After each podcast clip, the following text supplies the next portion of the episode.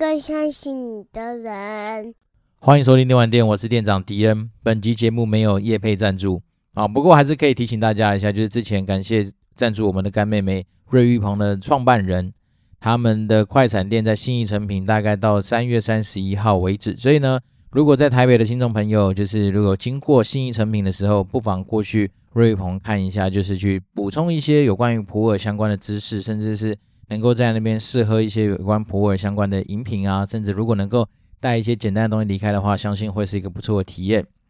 那如果说今天本身是住在台中雾峰大理区域的一些听众的话，当然大理软体园区里面，瑞玉鹏他们也有开了一间所谓的呃品牌店。所以呢，如果说呃在那附近的听众朋友有机会的话，过去跟他们稍微聊一下，吸收一些有关普洱相关的知识，我相信对于大家的生活品味，然后甚至说对于那种就是人生的一种。高尚感，哈，多少应该在那个地方就可能可以感受到说什么样不一样的生活体验。那我自己觉得应该是蛮不错的，所以呢，就是诚挚的邀请大家到信义诚品，把握时间，在三月三十一号之前，记得来去瑞玉鹏那边坐一坐，聊一聊，然后认识一下那个漂亮的创办人也说不定。然后第二件事情，当然是如果可以的话，就到大理的软体园区，可以去那边看看他们品牌的旗舰店，在那个地方有很多。关于不管是品牌的故事啦，或者他们一些真的是很珍藏的一些商品的一些资讯，那都欢迎大家可以去那边逛逛走走。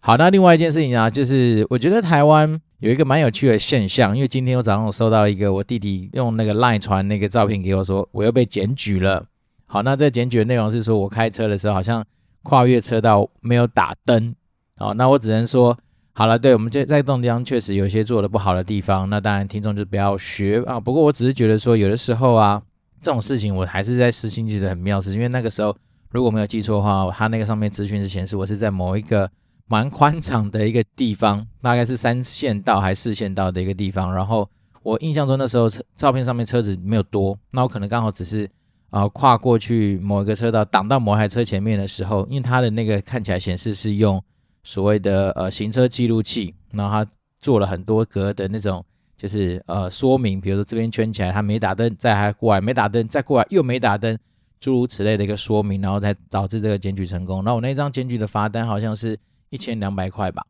然后那我自己的心情是不太会因此而受到影响啦，我只是单纯就觉得说，哎呀，很多时候有些人在做很多事情的时候，当然我们感谢他的时间，因为毕竟你要做这样的检举，其实你是花上不少的时间的。那当然只是说。这个东西对你自己的呃，可能只有心情上面比较爽吧。但是你说对于自己实际上，不管是在价值性上面的一个提升啊，或者说对于你自己财富上面累积，似乎好像也没有那么多太直接的帮助。那我弟弟那时候就用那个蛮有趣的形容词，他说：“诶，这好像有点是类似于说所谓的损人不利己的事情。”诶，好像想想也是啊，就是说，当然我知道我受到应有的惩罚没有错，不过我讲真的。对于平常在开车上面来说，我自己自认为我还算是蛮遵守交通规则的。那你说跨越车道没打灯，确实是我不对了。不过我记得好像从我开车到现在以来，跨越车道不打灯的次数真的是大概手指头数得出来。那只是说，也许我也是那天选之人也说不定。就刚好这一次没打灯，然后就被照了，然后一千两百块，我觉得其实还蛮贵的。因为我之前有一些经验跟记录，是我好像那时候我发现说，哎，手机有简讯来，然后我停到路边去回。那我刚好停在红线，然后那个路路人检举的话，好像是三百块，所以这个呃只是跨越车道没有打灯，好，那当然就当成是说尽量我们能够回馈这个社会，那我们就尽量做。那只是单纯就觉得说现在没想到开车，像我弟那是因为他是刚从美国回来嘛，然后他就说原来在台湾开车要这么胆战心惊。好，那我但是我就是跟他讲说，其实也不用这么过度的说去觉得说绑手绑脚啦，因为毕竟这种东西。真的是可遇不可求。那那当然，毕竟是说，嗯、可能刚好我们就是遇到达人。那我相信，在这个社会上，检举达人一定有。但是你说他数量有那么多吗？其实也不见得。因为毕竟你要检举能够成功，你是需要经过很多道我觉得蛮繁琐的手续。比如说，你要去把那个所谓的行车记录器调出来，然后你要去截图，你要去说明要做什么。其实它某方面来说也是会占用蛮多的时间呐。那我只是说。啊、哦，当然感谢这个热情的检举达人，让我们知道说，哦，原来这个社会还是真的默默在帮忙做很多的事情。只是说，当然自己被检举的过程，我还是觉得说，你们可以去检举一些更为让人家不爽的一些案例。例如说，每次到了呃年假的时候，国道五号之前的那个塞车就会很恐怖，然后接下来就会一堆车子想要去做插队的动作，甚至是那种上下班时间，你就会发现，不管是在提顶大道啦，或是说一些比较重要的交通交流道口，就会一堆车子他妈的天生就想去插队。那我觉得，如果检举达人你们真的认真的想要去为这个社会有些贡献的话，你反而应该去检举这一种所谓的插队的这种乱象的一些乱源啊，因为我自己觉得在高速公路上面。你硬要去插队，你第一个会导致说后面的车子可能在速度上面就会被影响到之外，那有的些车子它突然开到一半，突然就减速，然后或者突然刹车急刹，就会去插那个队。那我觉得这种东西其实对于交通上面更有危险的事情，反倒是检举达人，你们应该好好发挥你们的呃魔力的地方。那这只是一个小的提醒呢。那至于你说那种呃万里无云的地方，你偏偏要去打那一只鸟，好像有时候也就觉得啊。有点小题大做啊，不过当然就是我自己本身是主角，我也不太好意思多说什么。那我当然只是觉得说，啊、有很多可以发挥的地方，我们今天就把自己的价值发挥到最大了。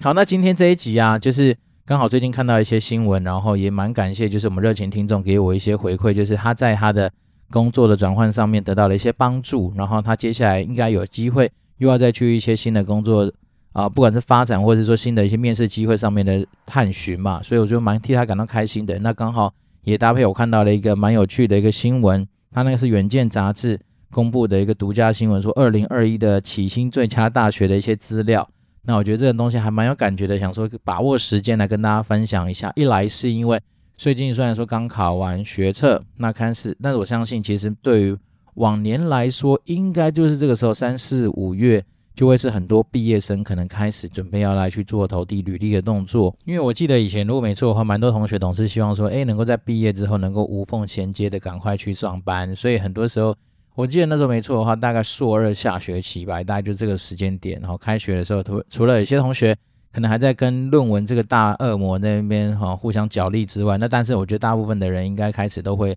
有意识无意识的开始看一些一零四啦，看一些人力银行等等。相关的一些职缺资讯，甚至有些人比较积极的，可能这个时候就会针对所谓的储备干部这样的工作，开始去做一些应征，或者是做一系列很难的一些挑战。因为我记得好像不管是那种外商储备干部，或是金融业的储备干部，他们那个面试的过程其实是蛮多关的。好，那关卡里面包括说什么，当然是什么团个人面试、团体面试、什么个案分析，然后什么一些团体企划的一些活动等等。那我觉得这东西就是。他会为期大概几个月的一个冗长的一个算是呃面试的时间呐，所以我就是说，其实这时候看到这样的新闻，我觉得哎还不错。为什么我觉得还不错？是因为多少可以让大家有一点参考，因为我相信蛮多社会新鲜人，甚至是有些工作一段时间的人，都还是对于所谓的薪资这件事情会有一些好奇心，或者是说可能真的对于那种资讯的一些呃掌握，总是希望说能够多了解一些资讯嘛。这样当然。茶余饭后总是能够跟人家聊天之余，那当然，如果真的你就必须要转换工作，像迪恩这样子的话，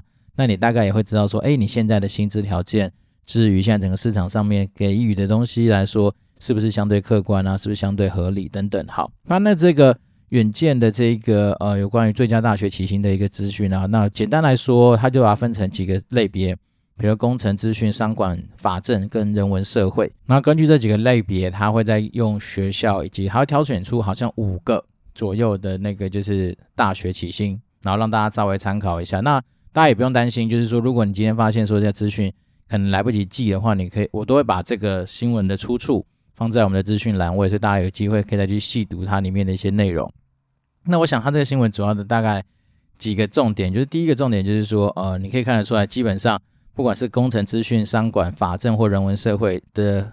比较的高薪的地方的大学，都是来自于台大。好，那比如说我们先首先从工程来看，工程来说前两名的的大学就是台大跟清大，那起薪是四十 K。然后成功、中央、阳明、交通，他们大概三十八 K。然后再来是资讯类别的话，前几名第一个是台大、阳明、成功、正大是四十 K，然后中央、台北科技大学是三十八 K。然后商管的话，第一名是台大是四十，然后正大是三十八，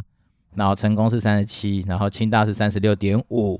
好，那法政类别的话，第一名是一样是台大三十五，然后再来第二名是正大是三十四，然后台北是三十二。然后人文社会的话，第一名是台大，它是三十四 K，然后台科大是三十四，然后阳明三十三，正大三十二等等。好，从这几个中资资讯里面呢、我觉得可以简单归纳出几个大的一个想法。第一个就是说，台大真的就是好强，基本上你只要在台大毕业的话，在每个类别上面，你可能拿到起薪就是硬是比别人高一点点。那我之所以讲高一点点，其实你看嘛，从刚刚四十比三十八，大概多两 K。那比如说哦，三十四比三十四，那甚至三十四比三十三就多一 K。那有的三十五比三十四就多一 K，诸如此类的。然后这是这个学学校上面的一个差异。那第二件事情就是，其实你会发现说，其实以工程资讯跟商管来说，它的起薪相对来说还是比法政跟人文社会来的高一点点。好，那我们以工程资讯、法政刚刚说的，就是说的比较的话，工程资讯是大概是四十嘛，那法政跟人文社会大概三十五、三十四，所以大概有五千块左右的差异。好。这边我觉得其实大家根本不用太刻意的去留意说这些差异到底有多大，因为怎么样差也是差个几千块而已。然后实际上你看你去想，就是说以前五名来说的话，其实差异大概最多就是五千嘛。那其实我自己是觉得说，其实以起薪这件事情来看的话，由于大家都是没有经验的情况之下，所以你真的是拿高低差来来比的话，其实你我觉得落差应该也不会太大。所以呢，既然它的中位数也许是四十，中位数也许是三十五。那它的前后差也许就是抓个三五千，我觉得就差不多了。所以就是说，其实这个东西就告诉我们说，学历确实还是对于你的敲门砖真的有些帮助。那当然，我们都知道说，如果你今天在一开始起头点比较好一点点的话，那当然你对你未来的发展性上面，可能你会走的稍微比别人稍微快一点点。好，但是实际上，你对于第二份工作、第三份工作，甚至是以后的一些你的职务上面的发展，是不是就一定等于你用你的学历就能够推得动？这东西倒是没有人说一定有怎么样绝对好的答案。只是我是觉得说，从这样子的一个资讯上面看得出来了，就是说，嗯，第一个就是说，名校还是有它的好处在。然后第二件事情当然就是说，呃，我觉得蛮悲哀的是说，我刚看了一下所谓的商管啊，然后台政的毕业的起薪，其实我那个时候。十多年前的起薪好像差不多就是我之前在节目上有讲过，大概就是四十 K 上下，诶，所以就发现说，诶，好像对于起薪这件事情上面来说，好像以资方的角度来说，好像调整幅度也没那么大。好，因为毕竟十年前我们那个时候算是呃雷曼兄弟倒掉的第二年开始找工作嘛，所以那时候当然相对来说世道环境也没有特别好。好，不过走了十年之后，你就发现在整个世道上面好像。经济也没有到非常不景气的情况之下，但是大家起薪好像也都没有太多的一些变动。那我就觉得说，嗯，真的不用太去在乎起薪。好，我只我只能这样说了，就是算是一些方面是自我安慰之外，那当然我觉得也是蛮可以提醒大家，是说起薪这件事情，它真的不会是你的终点，然后反而是说你今天给自己设定的目标，像以前迪恩一直说的，我想说，诶，在三十岁的时候，至少年薪要能够百万嘛。那依照这样的目标，你怎么样去做你中间的，不管是经验上面的累积、专业技能上面的提升，或是说一些人脉上面的一些建构，那它才能够有机会帮你往下一个更大幅度跳幅的地方去前进。所以呢，我倒是觉得起薪这件事情来说，从这个新闻上面感觉得出来，就是说，第一个，不管是台政啊，或者说你一本是私立大学，其实你那种落差。其实没有到非常非常的大，那你说真的有差？当然是啊，你有三五千块也是有很大的差异。可是说实在的，当你今天有机会把你的年薪盯到，比如一百万、两百万，甚至三百万、五百万等等的时候，你就会发现说，看一个月差个，比如五千块、一万块，好，其实说实在，那个差异真的都不叫差异。而且说实在的啊，当你今天呃，随着你的身份角色不同了，像我现在自己有带小孩了嘛，那你就会发现说，很多的花费等等，其实说实在，三五千块根本就是昙花一现，一下就没了。对不对？所以你让当你今天在探讨所谓的起薪，有时候真的不用去过度的去背这些呃所谓的媒体的报道，因为它毕竟它还是必须要做出一些排名嘛。那你仔细去看那些排名，其实说实在的，就算到第五名跟第一名的差异，其实也就是两三千块，甚至是三四千块的差异。那这些东西说实在的，真的都不大。那三四千块真的没有太大了。那如果说以前有些人那么开玩笑说去做一些暗黑消费的话，三四千块了不起，你打一炮就没了。哦，其实说实在是很很现实的。那如果说你今天找一些比较便宜的那种按摩的话，也许大概就是两次的差异嘛，诸如此类的东西。所以其实生活中，我觉得三五千块，也许真的对有些人来说，它确实会有一些你需要在意的地方。但是实际上，当你先把这个金额放大的时候，这三五千块其实真的都还好。那也千万不要因此而妄自菲薄。那我们刚刚讲了嘛，其实就算哦第五名，也许跟第一名差个可能是三四千块的起薪，但是因为毕竟。社会新鲜人的那个集聚，我相信真的都是落差就是没有很大。所以呢，就算你 even 是第十名、第二十名好了，其实讲真的，我相信他也不会让你掉到一个什么一万八 versus 什么三万五这么大的差异，因为企业在用人，他的目的还是必须要找得到人。那当你找得到人这件事情的前提之下，他在开薪资的条件上面，当然不可能落差太大，好，不可能说。好，我今天第一名的是三万五，然后第二名，然后三万四，然后到了第二十名的时候，可能变成一个啊一万八，我刚刚一万九，这种落差不可能啊，它可能大大，呃，也许两万八、两万九就会是一个已经相对很低的一个地方，然后可能就低不下去，因为它再下去，它可能就找不到人。所以我来说，其实看到这种新闻呢，有时候也不用自己吓自己，然后只是说当成一个参考，是说，嗯，我们反而要看的是说，哦，原来我现在拥有这样大学毕业的一个背景，或者说我拥有现在这样子的一个学经历。我可能出去社会上面，当我今天如果假设看到一个两万三、一万八、一万九，那我当然自然就知道说这家公司那么冲三小，他可能就是完全不懂行情。但是呢，你也不要好高骛远，是说我今天去，我就有机会一直接开一个狮子大开口说，干我进去就要八九万、十万。但是当然也是让我们说就是有点不太不切实际了。所以每次我在看这样的新闻的时候，我觉得诶不错，至少你可以稍微抓一个大概。那就比如说我们刚刚讲的，不管是出现过的数字，比如四十 K、三十八 K、三十五 K、三十四 K、一百三十二都 OK，反正你大概就印象中说，大概在我们这样的背景，然后搭配我们可能找得到工作，他可能得得到的薪资条件大概会在哪里？那就是抓概这种比较模糊的概念就可以，因为毕竟来说，在没有太多工作经验跟工作经历，甚至是公司没办法评判出你能够带出多少价值的同时，其实很多时候。公司本来为了要能够找得到人，他在整个薪资结构的设计上面，他自然会有一套相对比较有竞争性的一个算法。那那个算法就仰赖，当然很多是有关于人资背景的人，他们他们去市场上会定期去做很多的调查。就像我以前有听过说，我们家的 HR 他们其实固定时间都会去逛哪里？去逛 PTT 啊，去逛一些 d c a r 啦，去逛一些有关于薪资工作相关的一些版讨论版。那他们在这嘛，他们去潜水去。收集说目前可能别家公司开出来的薪资，甚至是说很多年轻人在讨论这些东西的时候，他们期待的薪资是多少？那他们当然不可能说直接让你去设计到说，哦，干你一来就他妈就没什么话好说的那种高薪，但是至少他们会设计出一个，就是说对于市场上来说是有竞争性的，那至少我们不落后别人。那当然我们可能会透过其他的，不管是未来的发展性啦，职务内容上面的多元化啦，甚至公司很多奇怪的福利的东西，让你至少能够把这家公司列入说你可以愿意参考的一个标的啦。因为很多公司总是希望说，至少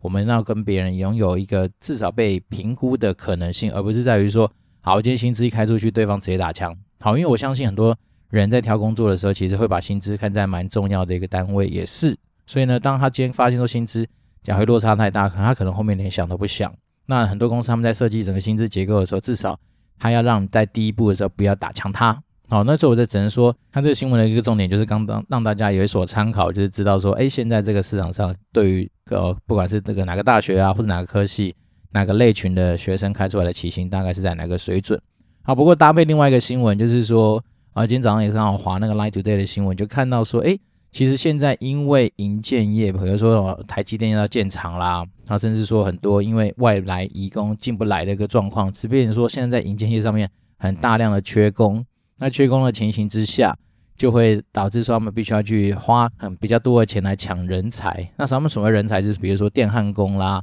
板模工啦、绑钢筋的捆工啦之类的角色嘛。那他们是说，好像就以前来说，如果是电焊工，可能一天以前的薪资是一三千五吧，那现在好像都要炒到大概一万多块才有机会找得到人。那甚至啊，不管是捆钢筋的啊，或是说板模工的薪资，大概都是乘以呃一点八或者乘以二喽。嗯，然后甚至有些他们是什么呃做六天给七天的薪水等等。那我们当然都知道说，其实一直以来，其实有时候有些高薪的工作，其实就隐藏在民间。当然，呃，可能这些工作它背后。之所以会高薪，是因为可能很辛苦，那可能他所承担的风险值就是比一般人大很多。我们刚刚讲那些工作，其实大家都可以想象嘛。虽然说在工地上面工作，当然不会是说一个非常舒服的一个环境，然后再来是说他们本来承受的一个风险，比如说治安啊，甚至职灾上面的可能性，就会比我们一般人来说大很多。所以呢，当很多时候我们在讨论所谓的薪资这件事情的时候，也并不是说。这么单一的东西，就去看到说它的绝对数字高或低，而是说它背后其实有有很多你可能不见得想要去做的事情。就像我好像以前看过，不知道是天下还是什么杂志，也有在介绍说有关于那个熔炉相关的那个呃，算是专业人员吧，就他们好像是负责做那个熔炉上面的一些操作。然后据说那个过程当然就是常常会被烫伤啦，因为那个什么呃炉渣还是什么，然后飞喷出来就是会烫伤，或是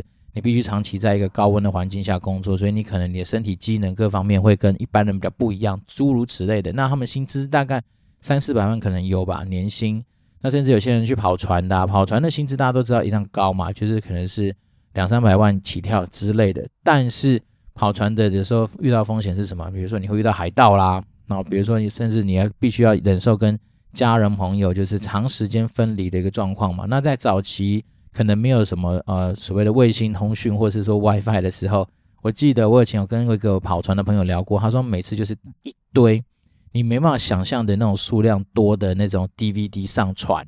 然后他们就说基本上那些根本就不够看。尤其代表他们其实，在船上，因为船在航行的时候，尤其那种远洋的船，他们其实在航行的过程中。大部分其实还蛮无聊的，他们是说这些都蛮无聊的。那你必须要忍受孤独之外，那当然有时候就是对于海盗这种东西，甚至是呃比较恶劣的气象，也有可能都是导致让他们的那个风险值比别人高的原因。好了，这些东西都有点扯远，但是重要的东西还是要提醒大家，就是说我们有时候常常在讨论薪资这件事情的时候，它确实是一个可能可以参考的比较基础。不过薪资真的不是你工作的呃全部。那当然，就是说，我们很多时候还是要去静下心来思考，说你对于人生未来的目标的打算到底是什么，甚至说你对于工作这件事情，对于职业，对于你自己人生的一些想法跟看法是什么。那这个东西永远不要忘记，你的人生、你的职业的主角就是你自己，这一切的一切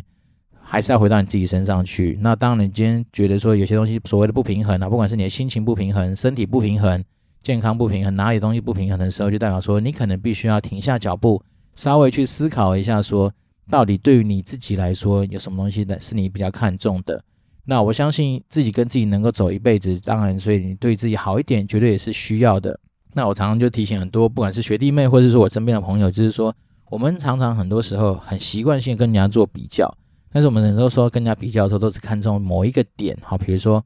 大家在聊天的时候说：“哦，看那个小隔壁小王的小孩，然后他的薪资多少，他在哪里上班之类。”但是其实那种东西多少都有点片段了。那总是大家都是报喜不报忧嘛，所以都不会去跟你讲说，干他其实搞不好在拿到那个薪资的背后，其实他都是疯狂的加班啊，然后轮休啦，甚至是没有生活可言啊，天天被老板狗干啊之类的吧。那我觉得其实人生。有的时候真的是也不用太过于去比较啦，因为像我有时候看到这种文章的时候，你看他毕竟做了排名，然后做了科系上面比较，做了学校上面比较，那有比较就会有伤害啊，有比较就会有失失落感跟落差嘛，所以有时候当然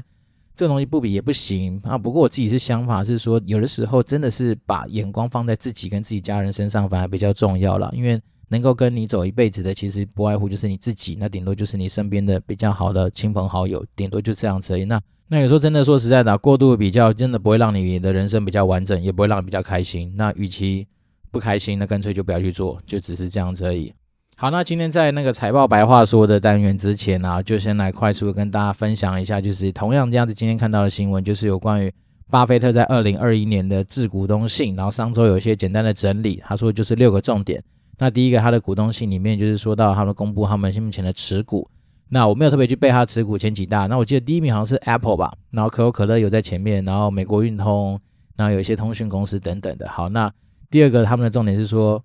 呃，老八就说啦，呃，回购波克下股票是一个愉快的动态。好，那至于细节的话，我想大家就可以，我等一下会把这个新闻的连接放在我们的资讯栏，大家也可以再去看一下。那第三个是说，债券不是一个投资的好选项。好，那再第四个是说，成为优质的公司股东。会比实质控制平庸公司来得更好。然后在第五个要点是说，承认投资的失误了。然后老爸有投承认他投资的失误，然后可能在某些东西的投资上面买贵了好几千亿元。那我觉得比较需要拿出来跟大家分享是他讲的第六个是说，不要做空美国，因为嘛老八强调说，美国其实到处都有成功的故事。那些有理想抱负、只有微薄资本的人，往往能够透过推出新产品改善顾客体验。取得了超出市场上想象的成功。好，那这的确是我想要在呃，我们今天进入财报白话说之前提醒大家的一个想法，就是说，当然第一个，我对于放空这件事情，我本身就不是很在行，所以呢，我始终一直还很难去理解说到底为什么要去做放空这样的动作。因为假设我们今天买任何的一个投资的好公司或者投资的标的，我们都期待说可以透过一群很厉害的人持续帮你在这个呃很强健的 business model 上面赚到更多的钱嘛。所以，我觉得这对我来讲是一个非常好的一个投资的一个逻辑。但是，如果说你今天去放空一个公司，我有时候不太能够理解，是说你买了它之后，你希望它这家公司很糟糕，然后你因此而获利。那我这个东西对于我自己在学商来说的话，有时候这些逻辑我自己不太能够理解。因为学商的过程里面，我们都知道说，我们是要把一些平庸的东西变好，那把好的东西变更好，就用这样简单的逻辑去推广。我们说，不管是在产品营运，或者说在很多。事情上面的一些处理上面，那只是说你今天去放空一家公司，某方来说，你就是希望说你今天买的标的，它可能烂到让你有机会获利嘛。所以我自己就觉得说，嗯，这个东西对我自己本身的那种正向逻辑来说，有点有时候有点冲突啦。那再来是说，呃，曾经有一个大师吧，他稍微跟大家提醒过，是说你今天去做放空，你的获利率了不起最多就是一百 percent 嘛，因为你放空它总是会有个极限。但是如果说你今天去投资一个所谓的好公司，或者投资一个好的事业体的话，那它的获利率其实远远会超过一百 percent 啊，主要原因是因为它会一直不断的持续成长长大嘛，所以我们就看到说，不管是你在以前可能几十块钱时候买到 Amazon，它现在已经三千多块了，或者说你以前可能是几十块钱买到台积电，现在六百多块啊，那你从几十块买到六百多块，它的成长倍数多少倍，对不对？那你直接放空它的话，你最最多最多你只能说从你当时候的目标价格往下去下杀，然后最多赚到它那个钱，所以我就觉得说。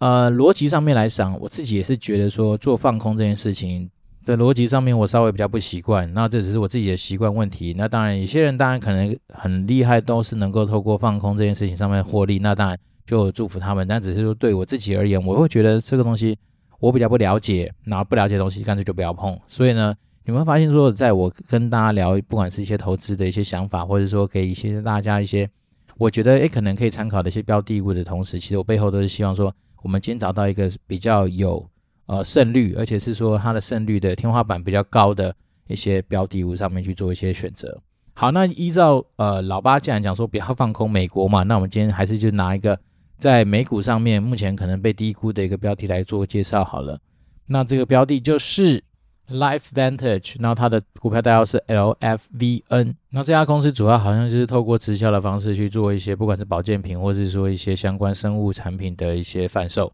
好，大概是这样子的一家公司。那一些详细的有关于公司的一些介绍，或一些像他们产品的资讯的话，当然就可以自己去花一点时间去了解或者研究一下这家公司。那我们今天单纯就是从它的财报的一些体质来让大家知道说，诶，它目前为什么会被作为是低估的一个选项。首先呢，它的毛利率非常非常的高，它毛利率大概是八十三 percent，也就是说，它的毛利率高到大概跟卖白粉差不多一样高的一个状态了。那它的营，但是它的营业利率只有八 percent，也代表说它费用率吃了七十五 percent。那我想，其实这就是很多人对于直销这些东西是之所以会觉得比较有一点点 concern 或是比较诟病的地方，就在于说，因为直销他们的营运结构其实蛮多时候是必须要靠一些比较高的奖金或是分润嘛，然后让他们所谓的经销商能够去产生。相对应该有的获利，所以变成说它的费用率真的很高，它费用率有七十五 percent。那这些夯不啷当都扣完之后，它的呃净利率大概也有五 percent，那就是蛮符合这个行业所表现出来的一个状态。那它的 ROE 是三十四，那以他们行同行来比的话，同行大概是都七左右，所以它的 ROE 还算是蛮漂亮的。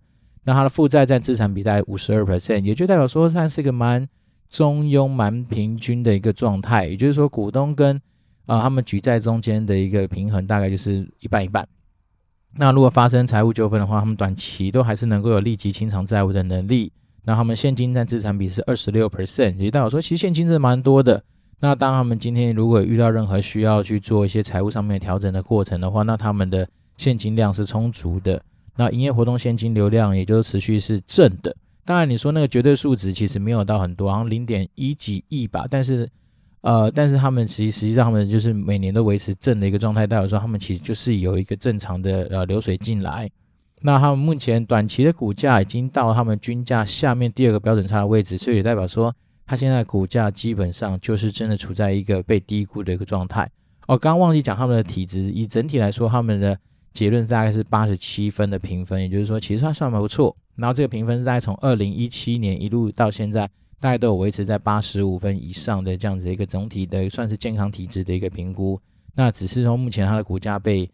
呃低估蛮多的，所以目前就把它拉出来当成是一个大家可以持续去关注或是研究这样直接公司的一个参考。那就像我们之前说的，其实如果可以的话，真的是每一集都拿出一个从我们的系统上面找到的一个所谓被低估的公司。那低估的条件就是在于说，第一个它的前提是体质一定是要稳健，要够强。那第二是当然还是搭配说它的股价可能是目前处在一个相对比较低的一个位置，所以这样两相搭配之下就会得到一个低估的结论。那当然如果可以的话，就是在所有低估股票还没有介绍完之前，以后每一集基本上都还是会以当下发现的低估的公司来做一个介绍。那当然这种东西它其实会变啊，就是通通常就一些案例来说，比如说亚亚信啦、热映啦等等一些有一些。在台股上面，我找到是说被低估的一些股票，那可能随着被市场上发现，或者说它的公司的体质真的是越来越强，那被很多人给关注到的时候，它可能就会从低估再变低价，甚至就回到一个中等价位的一个状态。那有的甚至是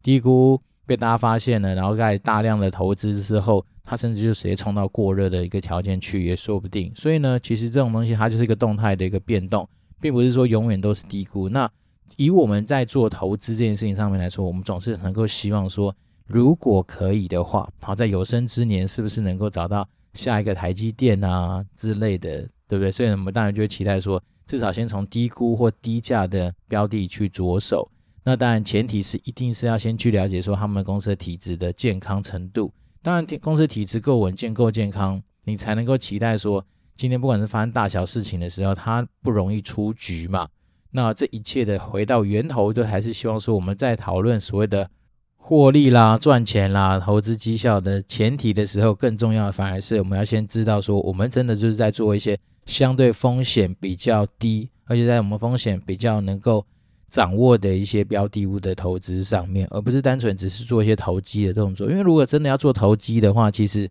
很多人会推荐你说去做比特币的投资啊，因为人家不是说币圈一天等于外面股市一年嘛，所以你知道币圈的那种波动其实很恐怖，是很大的。那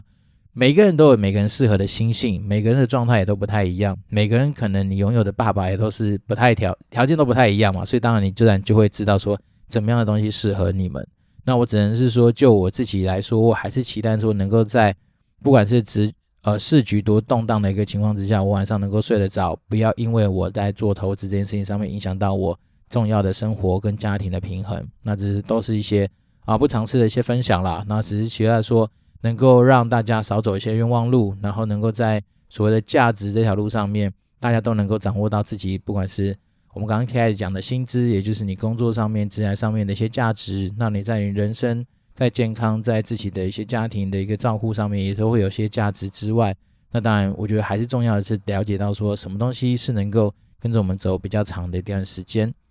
好，那今天是二八年假开始上班的第一天，我想大家可能很多人心情跟我一样，就是被这样子阴雨绵绵气候搞得，其实心情相对来说没有那么样的活跃或是热情啊。但是我想，毕竟这个礼拜已经要上班，再几天又要再放假了嘛，所以大家其实就是。啊，听听迪恩的声音之外，也可以想想说，其实很很快又要放假啦，所以就不要那么难过，或者说这么样的忧郁。那如果可以的话，当然最近啊，不管是美股或台股，哦，在前阵子一个小震荡之后，今天好像又有一些比较好的一些成绩出现。那我们就持续祝福大家在自己的人生道路上面都能够走得很开心。那重要是能够找到那个你们每个人所需要的一个平衡。好，然后最后，诶，真的也没有太多新的听众留言。那如果可以的话，我们还是很持续鼓励大家利用迪恩还没有去正式报到跟上班之前的一些时间，可以多跟迪恩做一些交流。那未来当然我们还是会持续找到一个属于我们自己的平衡的沟通方式。那这个东西就有赖呃，反正未来遇到我们再想办法看怎么样去处理它。那这边是电电玩店，我是店长迪恩。那我们就持续保持联络喽，拜拜。